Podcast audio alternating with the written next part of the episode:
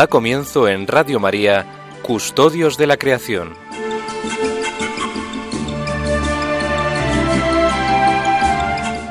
Dirigido por Lorena del Rey.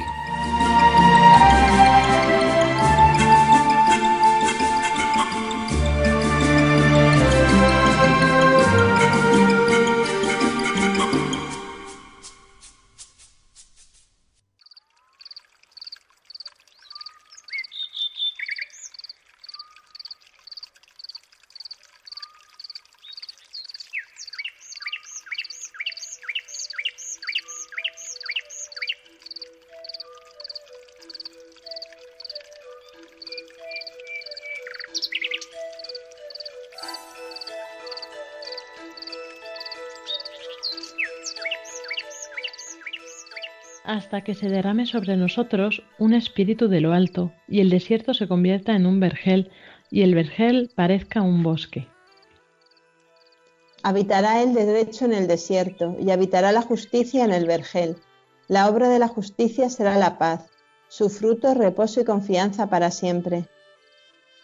Mi pueblo habitará en moradas apacibles, en tiendas seguras, en tranquilos lugares de reposo Dichosos vosotros cuando sembréis junto a todos los cauces de agua, y dejéis sueltos el toro y el asno.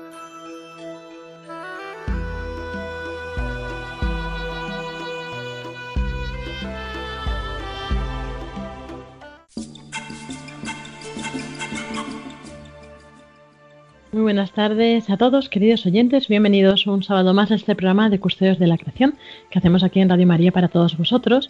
Y como siempre nos acompañan nuestras colaboradoras habituales. Eh, buenas tardes, María Martínez. Hola, buenas tardes, Lorena. Y buenas tardes a todos los oyentes y a Sonsoles, que ahora la presentarás. Buenas tardes, Sonsoles. Martín Santa María. Muy buenas tardes a todos y, y bueno, pues muy contenta de estar aquí una vez más.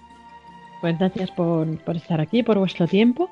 Y bueno, pues vamos a ver hoy, vamos a seguir eh, viendo un, como tema principal del programa este documento que han elaborado este año que se llama En camino para el cuidado de la casa común a los cinco años de la Laudato Si.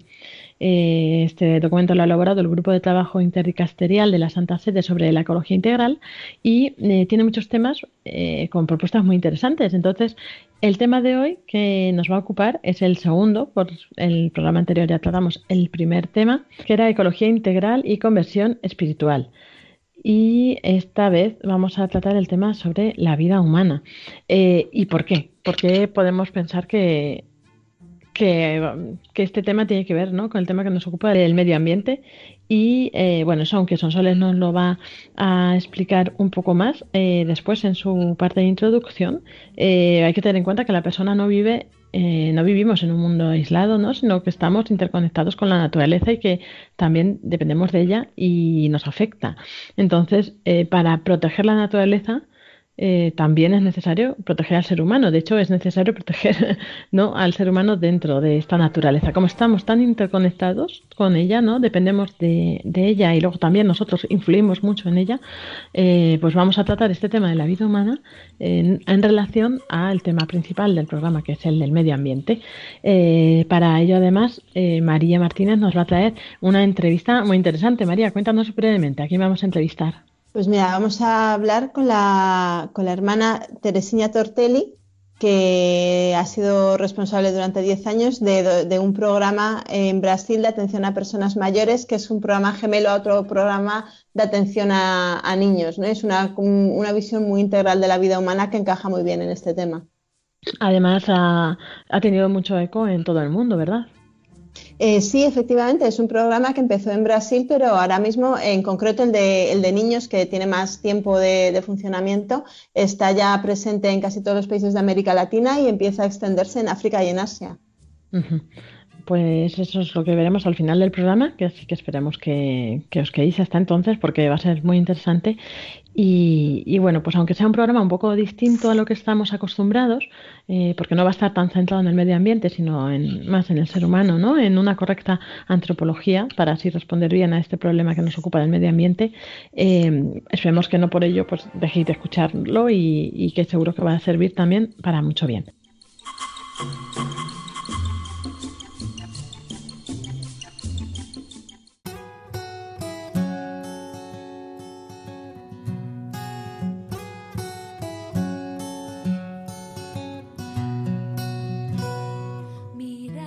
Y hoy vamos a comentar esta lectura que hemos leído al inicio, que pertenece a, Isaías, Isaías 32.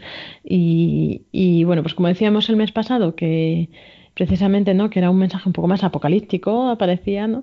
Eh, que este mes íbamos a tener un, un, mensaje, pues como de, es como la respuesta, ¿no? A lo que decía, eh, a, lo que nos avisaban en, en, la lectura anterior, que también era Isaías, ¿no? Esta es como la promesa que el Señor hace, eh, la promesa de cómo la tierra, pues se convertirá en un vergel, etcétera. Entonces, ahora justo que estamos en este tiempo de Adviento, pues eh, pensamos que es también muy adecuado, puesto que estamos esperando ¿no? esa gran promesa de Dios hecho hombre. Y, bueno, yo creo que nos puede servir mucho este texto para eso, para profundizar en este tiempo. Eh, Sonsoles, María, que queréis participar.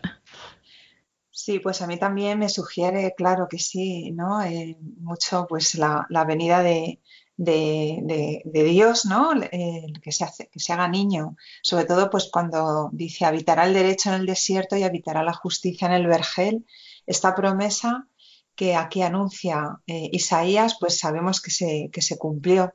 Y además es que la palabra habitará, pues a mí me sugiere mucho a la encarnación, o sea que es que, habitará entre nosotros, ¿no? Y, estará entre nosotros.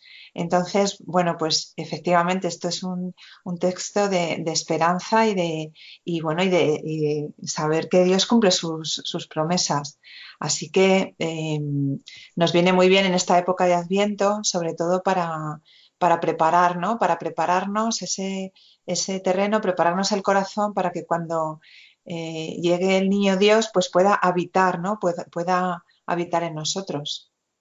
Sí, y además eh, volvemos, a, volvemos a esta idea recurrente en la escritura de, relacionar, eh, de vincular todo lo que pasa en la historia del hombre, pues también con, su eco en la naturaleza, ¿no? Entonces, pues eso, pues lo vemos en esta lectura, pero en tantas otras lecturas de este tiempo de Adviento, pues eso, de, de lo que dice aquí de que habitará, habitará el, o sea, el desierto se convertirá en vergel y el vergel parecerá un bosque, o sea, se acabará, se acabará lo seco, lo muerto, eh, lo infértil y, vendrá pues esa fecundidad de esos frutos y también en otras lecturas de, Isaías, ¿no? Pues cuando se habla de la, de la coexistencia de, de, los animales que vemos como agresivos con los pacíficos, el león y el cordero, el niño y la serpiente, pues es esa esa presencia de los cielos nuevos y la tierra nueva que también nos hace mirar el adviento, eh, pero bueno, que el Señor vendrá al final de los tiempos y el Señor vino, pero también el Señor viene ahora y estamos llamados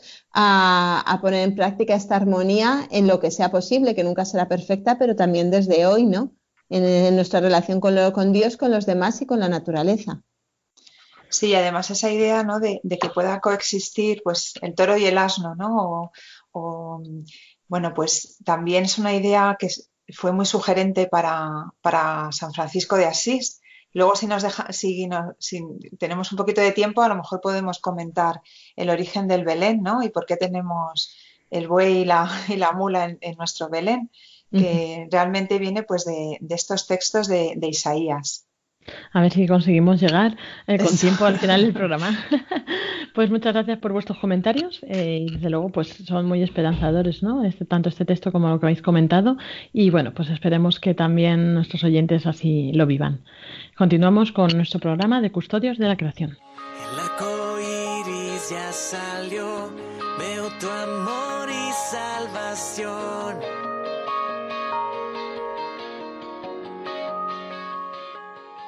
Y como decíamos al principio del programa, vamos a comenzar este tema, el segundo tema del documento que estamos tratando este año sobre eh, los cinco años de la encíclica Laudato Si, eh, que trata de la vida humana. Eh, ya hemos explicado un poco al principio, pero por si os acabáis de incorporar, ahora Sonsoles nos pone más en contexto. Sonsoles, adelante. Pues sí, en este segundo capítulo que trata sobre la vida humana, parte de una frase de, de Laudato Si, eh, que es eh, no hay ecología sin una adecuada antropología. Luego, sí, tiene mucho, mucho que ver la vida humana con, la ecología. De hecho, Benedicto XVI, en la encíclica Caritas in Veritate, afirma que el libro de la naturaleza es uno e indivisible. Es decir, incluye la vida, la persona, las familias, la familia, las relaciones sociales y el medio ambiente El libro de la naturaleza no podemos compartimentalizarlo como en, compartimentos estancos que no se comunican entre ellos. No se puede defender la naturaleza si no se defiende cada ser humano. Y lo que sí que, lo que, sí que vemos es que la vida está agredida, ¿no? La vida, la vida humana está agredida por las guerras, por la explotación del, del medio ambiente, de los recursos, por la especulación. Y, y, además el Papa Francisco pues, eh, usa este, este término por la cultura del descarte. El Papa San Juan Pablo II hablaba de la cultura de la muerte. En realidad está refiriéndose a lo mismo. Em, las dificultades eh, para considerar, para tener en consideración el valor inestimable de cada vida humana, eh, derivan de lo que el Papa Francisco denomina un antropocentrismo excesivo. Esto lo, menciona también en, la encíclica Laudato Si. Habla de antropocentrismo excesivo, despótico y desviado. Fijaros, son palabras fuertes, eh, pero es que describen la realidad. Esta actitud em, se refiere a, no, interesarse por las, por las, otras criaturas, simplemente considerarlas por el valor práctico que tienen, Aquí podemos incluir los recursos de la naturaleza, pero también las personas, ¿no? Es algo que surge de una confianza irracional en el progreso y en la capacidad humana. Cuando eh, tenemos puestas nuestras esperanzas, toda nuestra esperanza y nuestra idea de progreso exclusivamente en, nuestras fuerzas, en nuestra capacidad, pues al final lo que hacemos es eh, que quitamos a Dios de nuestra vida. Ejemplos de esto son eh, la manipulación indiscriminada del genoma humano y la experimentación en embriones humanos vivos. Esto, también está denunciado en, la encíclica Laudato Si. El riesgo es que el ser humano no sienta la naturaleza como norma válida. Em, esto implica que no, tenemos límite, no, sabemos dónde está el límite. Nos creemos que podemos bueno, pues explotarlo todo sin límite y llevarlo todo al límite de nuestra capacidad técnica, sin, eh, excluyendo límites morales, ¿no? límites éticos. Esta situación eh, también nos comenta el Papa Francisco en la, encíclica Laudato Si, eh, nos lleva a una constante esquizofrenia que va de la exaltación tecnocrática que no reconoce a los demás seres su, valor propio, hasta la reacción de negar todo valor peculiar al ser humano, es decir, el valor diferenciado que tiene el ser humano respecto a, todo lo demás. Sin embargo, no, podemos prescindir de la humanidad, no, habrá una nueva relación con la, con la, naturaleza sin un nuevo ser humano. No hay, por tanto, una ecología sin una adecuada antropología. Aquí también em, en Laudato Si, en la encíclica Laudato Si, ahí se, destacan grandes contradicciones en, una sociedad que, por un lado, no, es incapaz de comprender que la fragilidad pertenece al ser humano. Somos frágiles igual que, en el entorno nuestro eh, natural, pues también vemos situaciones de fragilidad. Pues el ser humano también es frágil y, no podemos eliminar al ser humano de, manera selectiva y discriminatoria. Desde un punto de vista ecológico integral, todos están llamados a salir al encuentro de quienes tienen una mayor necesidad, con justicia y caridad como el buen samaritano. es, en este entorno, en este contexto de, ecología integral, donde eh, se sitúa el, el, salir a la ayuda del otro, del más frágil, como como luego pues veremos ilustrado en la, entrevista que nos trae María hoy. Así, el Papa Francisco em, critica una cultura sin, verdades objetivas ni principios sólidos y em, no, hay, no, hay, ese criterio de, la opción preferencial por los, por los más pobres. ¿Quiénes son los más pobres? Pues podemos pensar en, los hermanos que, están en entornos explotados, entornos ecológicos que están muy explotados ¿no? por la industrialización, como a veces hemos comentado en este programa, pero también, pues, eh, sobre todo, por ejemplo, los niños ¿no? que sufren más estas situaciones, las personas mayores, que, que, también pues, son las más frágiles, pero también pues, un embrión humano y una persona con discapacidad. Mm, sin, no reconocer el, valor de, estos pobres, de estos hermanos nuestros, difícilmente se escucharán los gritos de la misma naturaleza, nos dice, nos dice el Papa Francisco. Y bueno, pues yo creo que para poner un poco en contexto el, tema ¿no? de la importancia de la vida humana, pues con estas ideas, eh, principalmente de Laudato Si, pero que, ah, bueno, pues también los papas anteriores habían destacado, como Benedicto XVI y como San Juan Pablo II, pues eh, yo creo que, quedan aquí eh, así recopiladas. Muchas gracias, Sonsoles. Ahora, bueno, ahora en el documento veremos el tema de las buenas prácticas, que es la entrevista que nos va a traer María después. Así que vamos a pasar directamente a ver algunas líneas de acción. Eh, por ejemplo, eh, como bueno, ya hemos hablado, eh, llevamos todo este tiempo hablando de que gira en torno a la vida humana. Entonces, pues una de las líneas de acción sería defender la familia como célula de la sociedad, eh, la vida humana desde el momento de la concepción natural hasta la muerte y la fragilidad de toda la creación como una cuestión de justicia. Eh, también insistir en el hecho de que la eliminación de vidas humanas no es una política aceptable para proteger el planeta y promover el desarrollo humano integral. Eh, de esto hay varios estudios que demuestran que, hay recursos de sobra para todos. El problema es la gestión, ¿no? Entonces, eh, estas corrientes que, que, promueven la eliminación de la especie humana para salvar el planeta no tienen ningún sentido, y mucho menos desde el ámbito de la fe. Eh, otra sería colaborar para garantizar que se reconozca la necesidad de atención que proteja a todos, respetando la dignidad de cada persona y que no se lleven a cabo opciones eutanásicas disimuladas, evitando cualquier tipo de mentalidad utilitarista. Implementar medidas prácticas para defender y promover la vida humana a nivel social, educativo y pastoral en parroquias, escuelas y otros ámbitos. Desarrollar el concepto de pecado contra la vida humana entre las nuevas generaciones en el ámbito educativo, cultural y pastoral, especialmente en relación con los nuevos desafíos en el campo de la bioética, como puede ser el aborto, la eutanasia, el suicidio y demás. Eh, promover una reflexión cuidadosa sobre el significado de la acción preferencial por los pobres en el contexto de la ecología integral.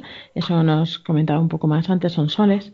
Eh, mejorar el vínculo intrínseco entre la defensa de la creación y la defensa de los pobres, entendiendo por pobres también los embriones, los niños, los enfermos, las personas solas y los ancianos. Contrastar la cultura del descarte mediante el uso de instrumentos de formación que se emplean en el ámbito educativo, eh, pastoral, catequético, social, político y económico. Y eh, como la última opción, línea de acción, como idea ¿no? que nos daba el documento, es divulgar con mayor énfasis en la Iglesia y en el mundo la comprensión y las implicaciones de la ecología humana, como las presentan las encíclicas Caritas in Veritate y Laudato Si. Eh, bueno, pues si queréis podemos comentar ahora, aparte de, bueno, un poco la introducción de Sonsoles, pues estas líneas de acción también, si se os ocurre alguna más o si queréis destacar alguna. ¿Cuál os ha llamado más la atención? ¿Sonsoles? Sí, pues yo creo que aquí la, idea central es que, que, todo está conectado ¿no? y, que, y que realmente pues no podemos eh, separar lo que es la vida humana de lo que es eh, la ecología o el cuidado de la creación, ¿no? Entonces, yo creo que esa es la, idea central y que eso, la forma de materializarlo, pues aquí quizás tenemos pues una forma muy práctica, por así decirlo, de materializarlo, porque a veces cuando hablamos de, de desastres ecológicos, pues podemos pensar que no tenemos nada que hacer, ¿no? o poco podemos hacer.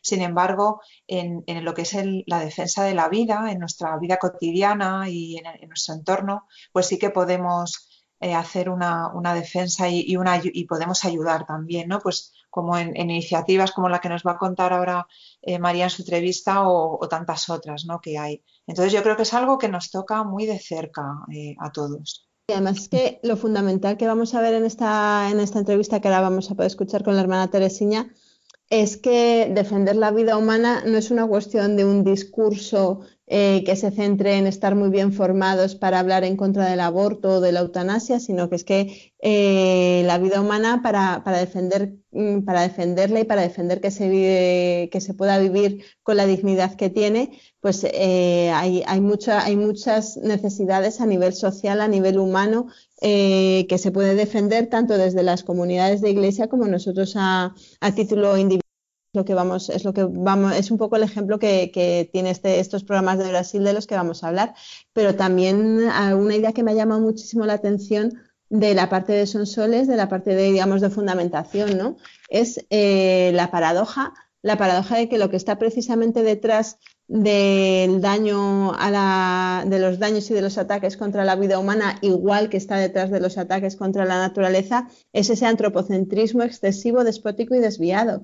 Eh, ¿Por qué? Porque al final pasa lo mismo. Si entendemos que la persona es el centro de todo por sus propios, por sus propios méritos, por su propia fuerza, eh, por su propio poder, eh, pues de ahí viene esa, esa interpretación de que la naturaleza está a nuestra disposición pero también por ahí puede venir la, o sea, de ese orgullo, digamos, de ese orgullo de humano, puede venir eh, el, valorar que la, o el opinar o el dejarnos llevar por la idea de que la persona que no tiene ese poder, esa fuerza para hacerse valer, para mostrar su dominio sobre todo, pues esa persona quizá tiene menos valor, ¿no? Mientras en cambio, si entendemos que todo, que nosotros venimos de Dios, que somos hijos de Dios y que todo es un don de Dios para nosotros, pues de ahí nace ese respeto para toda, para toda forma de vida, cada una en su jerarquía, por encima de toda la persona humana, pero también por la naturaleza eh, como, obra de Dios, ¿no? Eh, independientemente, digamos, de su fuerza, de su poder, de su peso o de su valor para nosotros.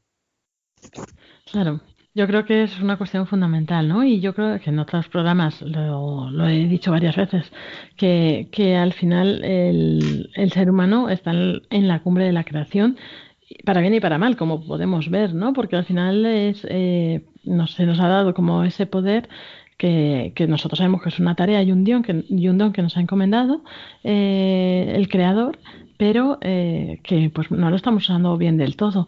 Y escuché una charla que decían esto, decían, eh, pero en una charla que, que, un poco explicaba por qué si, si los, em, como si la naturaleza está al mismo nivel que nosotros y no somos más que ellos, porque somos nosotros los que tenemos que proteger a las especies, etcétera, ¿no? Decían, pues si estamos al mismo nivel, pues que se protejan ellos solos. Y eso sabemos que no es real, no es verdad, porque ellos no tienen esa capacidad de protegerse. Si el ser humano puede tanto destruir como proteger la creación, es precisamente por eso, ¿no? Porque tenemos un puesto preferencial en ella, eh, que es lo que, repito, que nosotros ya sabemos por qué es, ¿no? Pero incluso para la gente que no tiene fe, eh, puede llegar a esta conclusión. Es que al final eh, nosotros podemos, o sea, tenemos ese dominio y tenemos que gestionarlo, tenemos que utilizarlo de una forma, pues como decíamos, correctamente, no con un antropocentrismo tan radical, ¿no? El antropocentrismo que estamos viviendo hoy en día.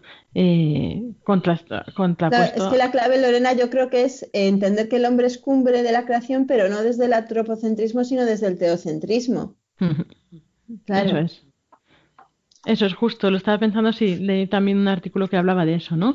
Decía las visiones que había, ¿no? Pues eh, eh, cuando el ecocentrismo, el antropocentrismo y que lo más correcto sería el teocentrismo, porque de esa forma el ser humano ve a la creación con eh, no con un dominio absoluto, sino relativo, en función del creador, con lo cual no se llevarían a cabo ni los excesos por una parte, ¿no? ni por la otra, ni una protección de la naturaleza eh, tan radical que pretenda acabar con el ser humano, ni lo contrario, ¿no? O sea, una protección tan radical del ser humano que da igual que se acabe con la naturaleza, que es a todo coste, y eso tampoco es, ¿no? Eso lo estamos viviendo. Eso es, por eso habla el Papa Francisco de la adecuada antropología, que situar al, hombre, ¿no? al, ser humano en, este contexto que estás eh, comentando ahora, Lorena, pues eh, como cumbre de la creación, pero por supuesto, eh, pues Dios por encima y habiéndonos encomendado también ese, ese cuidado. Así es, pues si os parece, vamos a pasar brevemente, bueno, vamos a, tener ahora una pausa, vamos a hablar de otro tema y después volvemos con la entrevista que, María hoy nos trae. O bueno, no sé si queréis decir algo más, si os ha dejado algo, os ha quedado algo en el tintero. Pues sí, efectivamente, eh, hablando precisamente de la fragilidad ¿no? que, que, que, es el ser humano, pues esto me sugiere mucho cómo en el tiempo que estamos, ¿no? que Jesús se hace hombre, ¿no? El Hijo de Dios se hace hombre, se hace niño, se hace frágil. Entonces, me voy a adelantar, eh, si me dejáis, a comentar muy brevemente, pues cuál es el origen del, Belén, que a lo mejor todo el mundo lo sabe, pero yo creo que como estamos en Adviento, pues podemos aprovechar para recordarlo.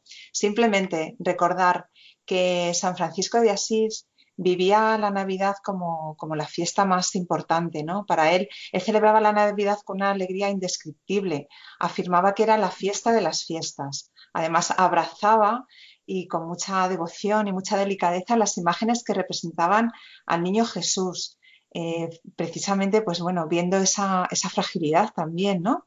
Entonces ahí en, las biografías de, San Francisco de Asís se comenta, sobre todo es el Tomás de Celano, que fue su primer biógrafo, eh, cómo en un momento dado, pues eh, en la celebración de la Navidad, pues San Francisco pide poner un altar en una cueva y, llevar pues una, un asno y, una, y un buey. Entonces, eh, ¿para qué? ¿Por qué quería, por qué quiso hacer esto? ¿no? Tuvo esa, como esa, esa inspiración. Él quería ver realmente de una forma palpable ¿no? y, visual pues el entorno en el que llegó Jesús al mundo, ¿no? En esa indefensión y en esa, esa realidad. Entonces, eh, realmente, eh, pues este es el origen, ¿no? Es, el origen de, de, por qué nosotros en, nuestros belenes, pues ponemos pues eso, ponemos una mula y un buey, ahí también hay distintas explicaciones, por qué no es el, el, buey y el asno, ¿no? Entonces, bueno, hemos hablado antes también en la, en la referencia de, Isaías, se habla del toro y del asno, pero bueno, en realidad pues eh, viene a significar lo, mismo. Sin embargo, eh, veis que eh, es aquí en Isaías donde se, hace la referencia a estos dos animales, ¿no? la convivencia de dos animales que en principio pues no, suelen estar juntos, ¿no? el toro y el asno, el buey y el asno, porque esta referencia no aparece en los evangelios. Entonces, es de aquí, de, donde coge San Francisco esta, esta inspiración. El buey y el asno no son simples productos de, su fantasía, sino que realmente, como acabamos de ver en las lecturas de Isaías, se convierten en esa unidad también del Antiguo y el Nuevo Testamento. En Isaías capítulo 1, versículo 3, se dice concretamente, conoce el buey a su dueño y el asno el pesebre de su amo, pero Israel no entiende, mi pueblo no tiene conocimiento. Aquí los, los padres de la Iglesia han visto eh, como la, profecía que apuntaba al, nuevo pueblo de Dios, a la iglesia de los judíos y de los cristianos. Tenemos el riesgo de a lo mejor pues no, reconocer el pesebre de, nuestro amo, ¿no? de no entender como, como Israel, ¿no? Como, como, no entendió. Entonces, es, eh, bueno, pues acerquémonos ahora a estos belenes ¿no? para ver al, niño Dios, ver eh, cómo, pues cuando él abrió sus ojos, pues nos reconoció a nosotros y que nosotros pues nos sirva también para reconocer la voz de nuestro dueño, ¿no? La voz de, nuestro Señor. Así que, bueno, pues mm, yo creo que ha sido providencial, ¿no? Tratar este tema de la vida humana justo en, esta época del Adviento, ¿no? Y ver cómo la fragilidad, cómo Dios se hace frágil para precisamente pues para, para, que nosotros nos acerquemos a Él, que sepamos, que sepamos verle, que sepamos reconocer su, su voz. Pues muchas gracias, Sonsoles. Y bueno, pues eso, seguro que, nos ha servido de mucho esta explicación y pues que seguro que hay gente que no lo sabía. Yo había cosas que no sabía tampoco, así que gracias. y bueno, ya saben nuestros oyentes que estamos en mes de campaña en Radio María. Sabéis que Radio María se financia únicamente por donativos, ¿no? No acepta ningún otro tipo de, de ayuda ni de ingreso, no tiene publicidad. Y bueno, pues en esta época eh, ha comenzado ya la campaña de Adviento y Navidad, eh, pues desde la emisora nos están eh, estamos pidiendo ¿no? pues esta colaboración, tanto desde eh, cada uno lo que pueda, ¿no? es decir, el tiempo que pueda dedicar el voluntariado, eh, las oraciones que pueda, que pueda ofrecer por Radio María, los donatipos que pueda, que pueda ofrecer también, pues desde nada, desde, desde lo más pequeño, ¿no? lo más pobre, por poco que le parezca a uno, hasta pues el que pueda dar más. ¿no? Vamos a escuchar ahora esta cuña que, pues, que nos explica también cómo podemos colaborar.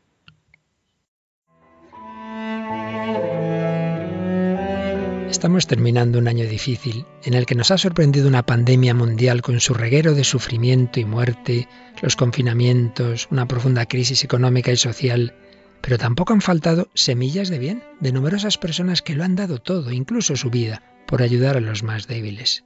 En Radio María también hemos experimentado, junto a muchas dificultades y dolor, la alegría de ser una gran familia si por nuestra parte nos hemos esforzado en sostener la fe y oración de todos, en alimentar la esperanza, acompañar a ancianos y enfermos, de la vuestra hemos recibido infinidad de testimonios sobre el bien recibido a través de nuestras ondas y mensajes de oración por nuestro personal y voluntarios. También nos ha impresionado el gran número de personas agradecidas que, en plena crisis, han querido aportar sus donativos, aunque fueran pequeños, para extender esta radio evangelizadora. El Adviento es una nueva ocasión para anunciar, de la mano de la Inmaculada, la luz de la esperanza, más fuerte que todas las tinieblas del mal. Estamos seguros de seguir contando con tu ayuda para hacerlo. Puedes informarte de cómo colaborar llamando al 91 822 8010 o entrando en nuestra página web radiomaria.es. Con María se puede.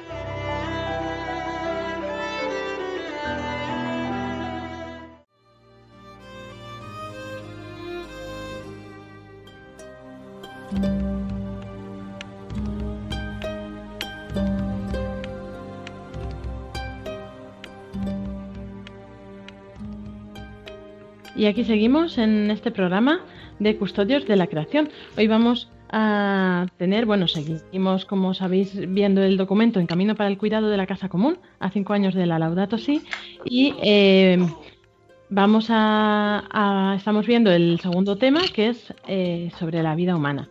Así que ahora vamos a tener la entrevista que nos trae María Martínez. Eh, María, hoy nos hemos ido un poco lejos, ¿no?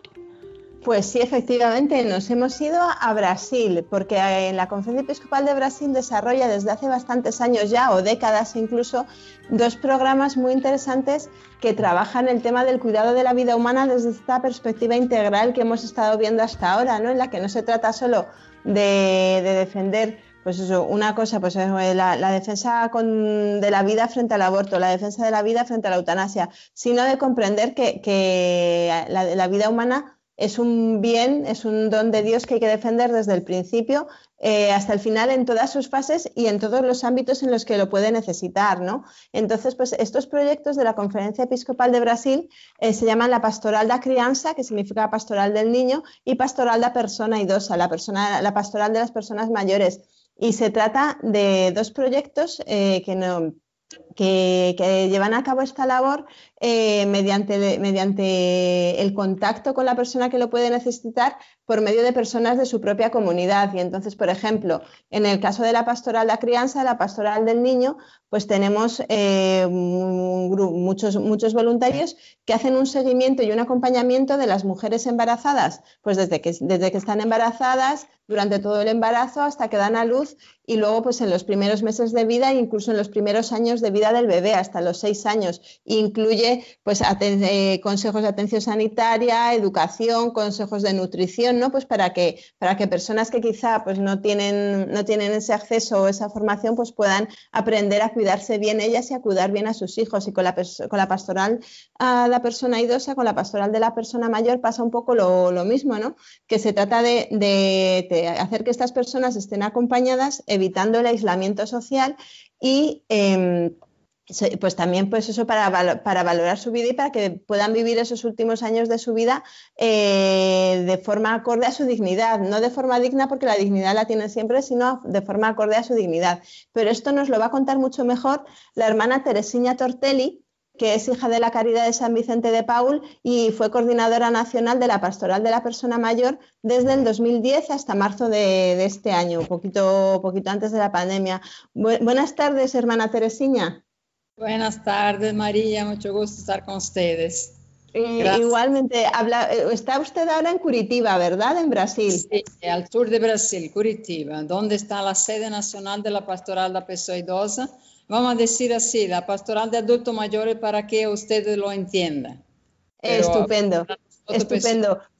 Pues eh, sabemos, eh, porque hemos, hemos, estado viendo en su página web, que la Pastoral de Adultos Mayores fue fundada en el año 2004 por la doctora Zilda, Arns Neumann, que es la, misma persona que en el 1983 fundó la Pastoral de Niños. Eh, en primer lugar, cuéntenos un poco, porque supongo que también conocerá en qué consiste la labor que se hacía con los niños antes de trabajar con los adultos mayores. Sí, entonces en, 1983 con la doctora Silda Arns, que era una médica pediatra, eh, ella por el alto índice de mortalidad infantil que teníamos en la época en Brasil, fue invitada por su hermano, el cardenal eh, Paulo Evaristo Arns de São Paulo, que hiciera algo que pudiera dar solución a este cuadro tan medonho, tan triste del alto índice de mortalidad infantil. Y así que ella empezó un trabajo con voluntariado, eh, bien en la base, en comunidades muy pobres, muy sencillas, y consistió el trabajo en enseñar a los voluntarios y junto también a las madres, las mamás de los niños, a hacer algunos cuidados muy sencillos, muy prácticos, que los liberasen de la desnutrición y de la deshidratación, que eran las dos causas principales de la mortalidad infantil. Y esto fue un programa que empezó a expandirse muy rápidamente y entonces consiste en capacitar voluntarios de la misma comunidad para hacer la visita domiciliaria y hacer el acompañamiento de los niños. Esto 1983. Eh, más al final de la década de 90, eh, los mismos voluntarios que acompañaban a los niños eh, dieronse cuenta de que en las casas de donde visitaban a los niños y las mamás embarazadas, eh, encontraban también muchas personas mayores, porque claro, los abuelos, eh, la mayoría vive con sus familias.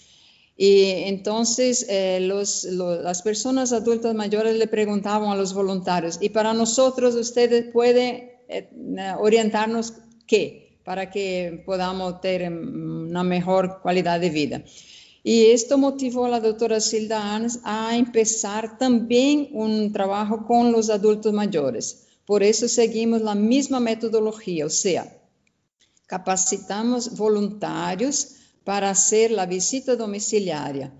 Eh, a través de la visita eh, se comparte conocimiento de la parte de salud, la parte social, de la parte de los derechos, así que los objetivos son muy claros Capacitamos los voluntarios para hacer la visita domiciliaria a, adultos mayores, esto en la pastoral, porque son, son dos, dos pastorales. Ahora tenemos voluntarios para una y para otra.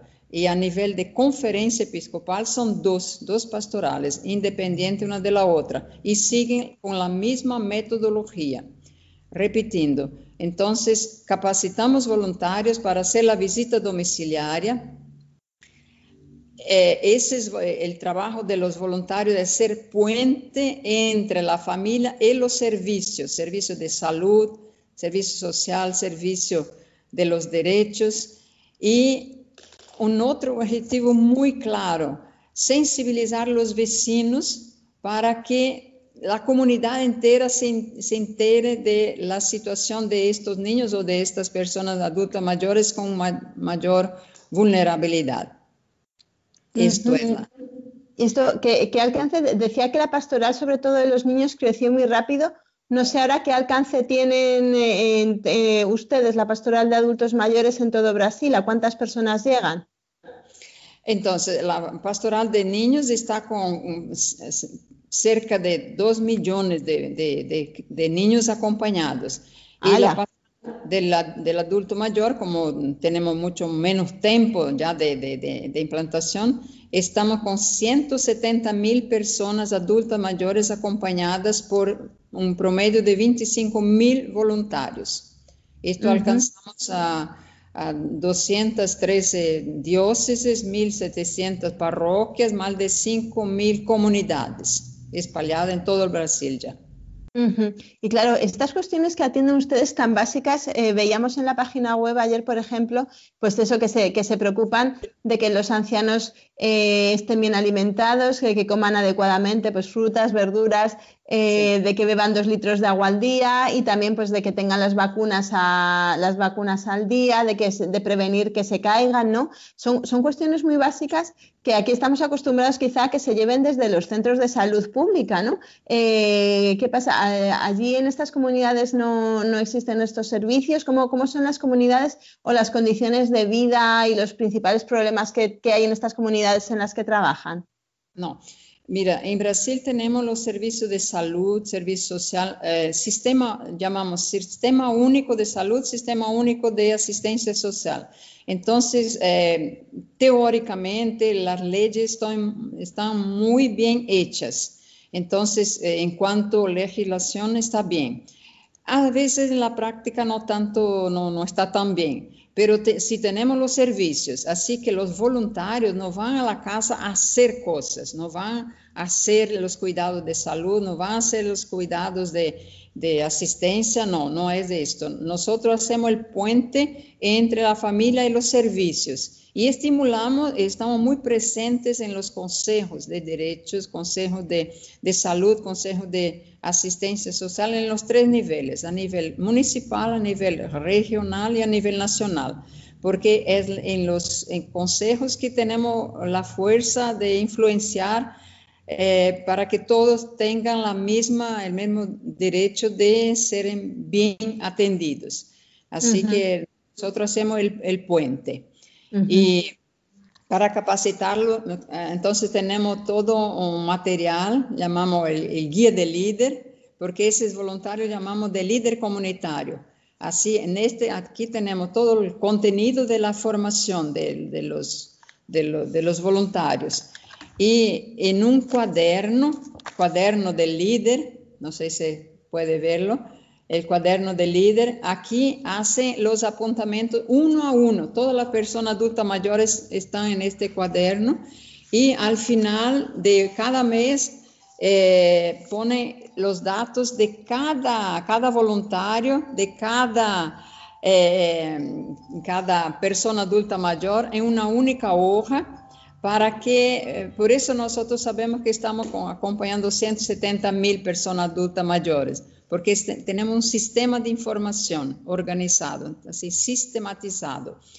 Y ah, además tenemos un manual de, capacitación, esto para los facilitadores, o sea, para los capacitadores, a quien hace la capacitación de los voluntarios. Y a cada coordena, cada parroquia, cada diócesis, cada región y cada comunidad tiene un coordinador Así que tiene todas las orientaciones también para los coordinadores, cómo eh, llevar el trabajo, cómo eh, capacitar bien a los voluntarios, cómo motivarlos, cómo está eh, siempre mm, bien, bien hecho el trabajo para que estén motivados para el voluntariado. Ahora, ahora en estos meses, eh, que claro, pues la, pandemia nos ha obligado a, todas las labores, a tantos, a tantos ministerios de la Iglesia a reinventarnos, ¿no? Y a cambiar la forma de actuar y sobre todo además ha puesto en, ha subrayado mucho eh, la pandemia, pues la vulnerabilidad de las personas mayores eh, y también la necesidad de estar pendientes de ellos. Ustedes han hecho un trabajo que un estudio que se ha hecho por la Universidad Católica de Sao Paulo y la Stafford University del Reino Unido ha dicho que podía ser un ejemplo incluso para un país como el Reino Unido, que tiene mucho más, mucha más cobertura social, es un país más rico también, eh, pero que lo que ustedes hacían podía servir de ejemplo, ¿no? ¿Cómo ha sido este trabajo que han hecho en estos meses de pandemia? Mira, cambió casi todo porque eh, ya no podemos hacer la visita presencial. Esto ya desde marzo no estamos con la visita presencial, pero el trabajo sigue. Hicimos una campaña muy fuerte llamada Fique en casa, quédate en tu casa, para que los eh, adultos mayores estén por lo menos protegidos, no en convivio con, con el virus, no saliendo de la casa y estimulando a los voluntarios a hacer una llamada, llamada por teléfono, video llamada o teléfono o de alguna manera hacer la comunicación. eh, lamentablemente no se puede hacer con todos porque a veces viven en una región muy lejana, muy pobre, que no tiene teléfono, no tiene celular, dificulta bastante. Pero los voluntarios eh, a veces no, no, se no pueden todos los meses, pero intentan de alguna manera por radio, radio eh, tenemos muchas radios comunitarias Así que los voluntarios llaman a través de la radio para que los adultos mayores sientan la presencia de los voluntarios, aunque no presencia de manera presencial. Y en esta campaña que empezamos ya al comienzo de la pandemia, creo que al final de marzo, comenzando abril, esta campaña muy fuerte, Fique en casa, eh, creo que esto es que mm, ayudó a la pastoral a quedarse un poquito más conocida también. Para, eh, ¿Qué pasó con el, eh, específicamente un profesor llamado profesor Peter, no lo conozco todavía, de la Inglaterra? Entonces despertó para cómo la influencia de los voluntarios a respecto de la pandemia y buscando, eh, empezó a comunicarse con el mundo y tenemos una voluntaria nuestra que es una doctora, eh, doctora Aurea, que trabaja con nosotros, voluntaria también en la pastoral de los adultos mayores.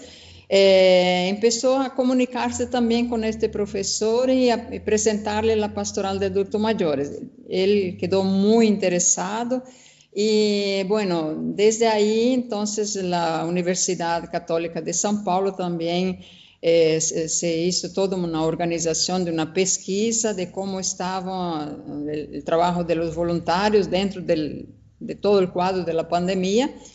Y así que los, eh, esta, a través de campaña empezó también este contacto con el profesor Peter de la Inglaterra estamos caminando así eh, firmando algún, alguna parcería de pesquisa, de ayuda mutua. Así que estamos en este contexto. Qué interesante, me, me, parece muy interesante para, para, cerrar la entrevista precisamente esta, esta idea, ¿no? Como de un país quizá que podemos ver pues, con, menos recursos, eh, pues por este valor que se da a la, a vida humana y eso, eso que comentaba usted, que las personas mayores están en casa con su familia, eh, pues puede quizá aprender, o sea, enseñarnos a, los demás quizá a mirar a, las personas vulnerables con otra mirada ¿no? y a cuidar la vida de, esta forma integral de la que veníamos hablando. Sí, eh, mira, entonces, porque además del acompañamiento que hacemos de la parte física, de la parte psicológica, hacemos también toda la parte espiritual. Así que decimos, es una manera de la iglesia hacerse presente en las casas. Eh, como el Papa Francisco eh, nos pide mucho llevar la ternura de Dios a las familias más necesitadas. Y nosotros tenemos un obispo que nos acompaña a nivel de CNBB, de la Conferencia Episcopal, que es don, el Monseñor José Antonio Peruso.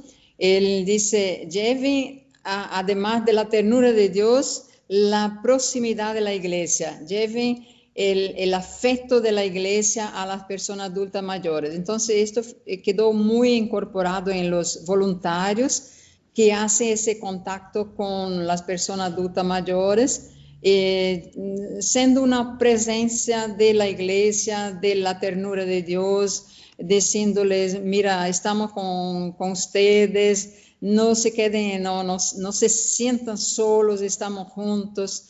Así que toda esa, esa proximidad que tenemos con los adultos mayores, esto prácticamente es la pastoral de adultos mayores. De acuerdo, pues muchísimas gracias, hermana Teresiña, eh, por, su, por, estar con nosotros desde tan lejos. Eh, pues nada, un, un, saludo y muchísimas gracias por esta labor que hacen la hermana Teresiña Tortelli que fue coordinadora nacional de la, de la pastoral del adulto mayor del 2010 hasta este año, hija de la Caridad de San Vicente de, de, Paul. Pues muchísimas gracias por estar con nosotros y nada, mucho ánimo con esta labor tan bonita, tan hermosa con los mayores. Gracias, muchas gracias. Buen labor a ustedes también y una buena misión de llevar la buena nueva a todo el mundo. Gracias a todas. Hasta luego, adiós. Abraço.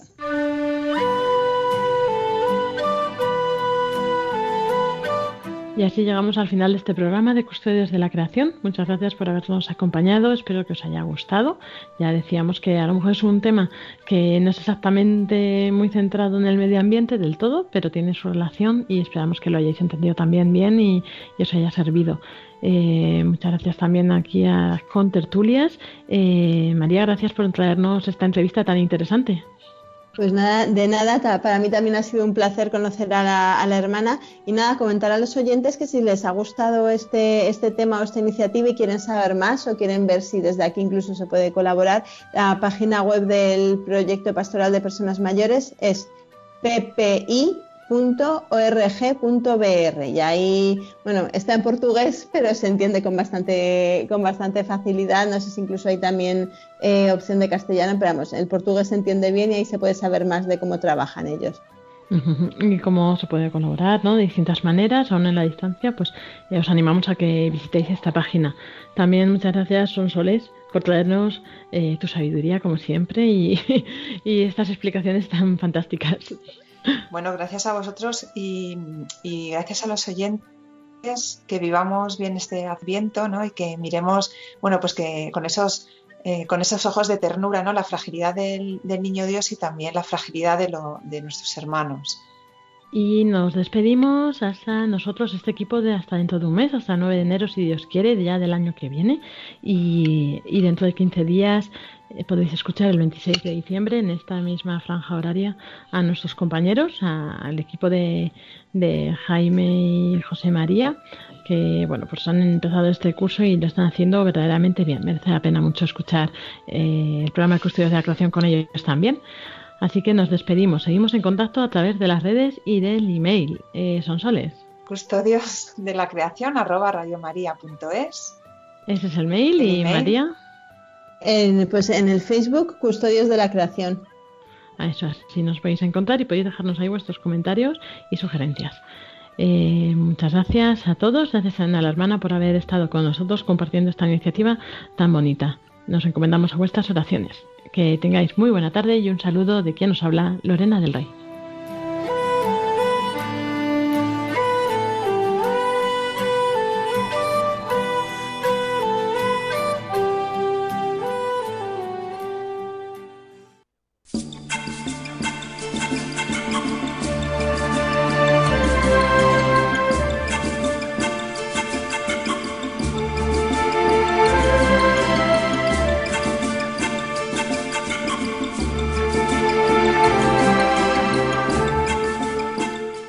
Acaban de escuchar el programa Custodios de la Creación, dirigido por Lorena del Rey.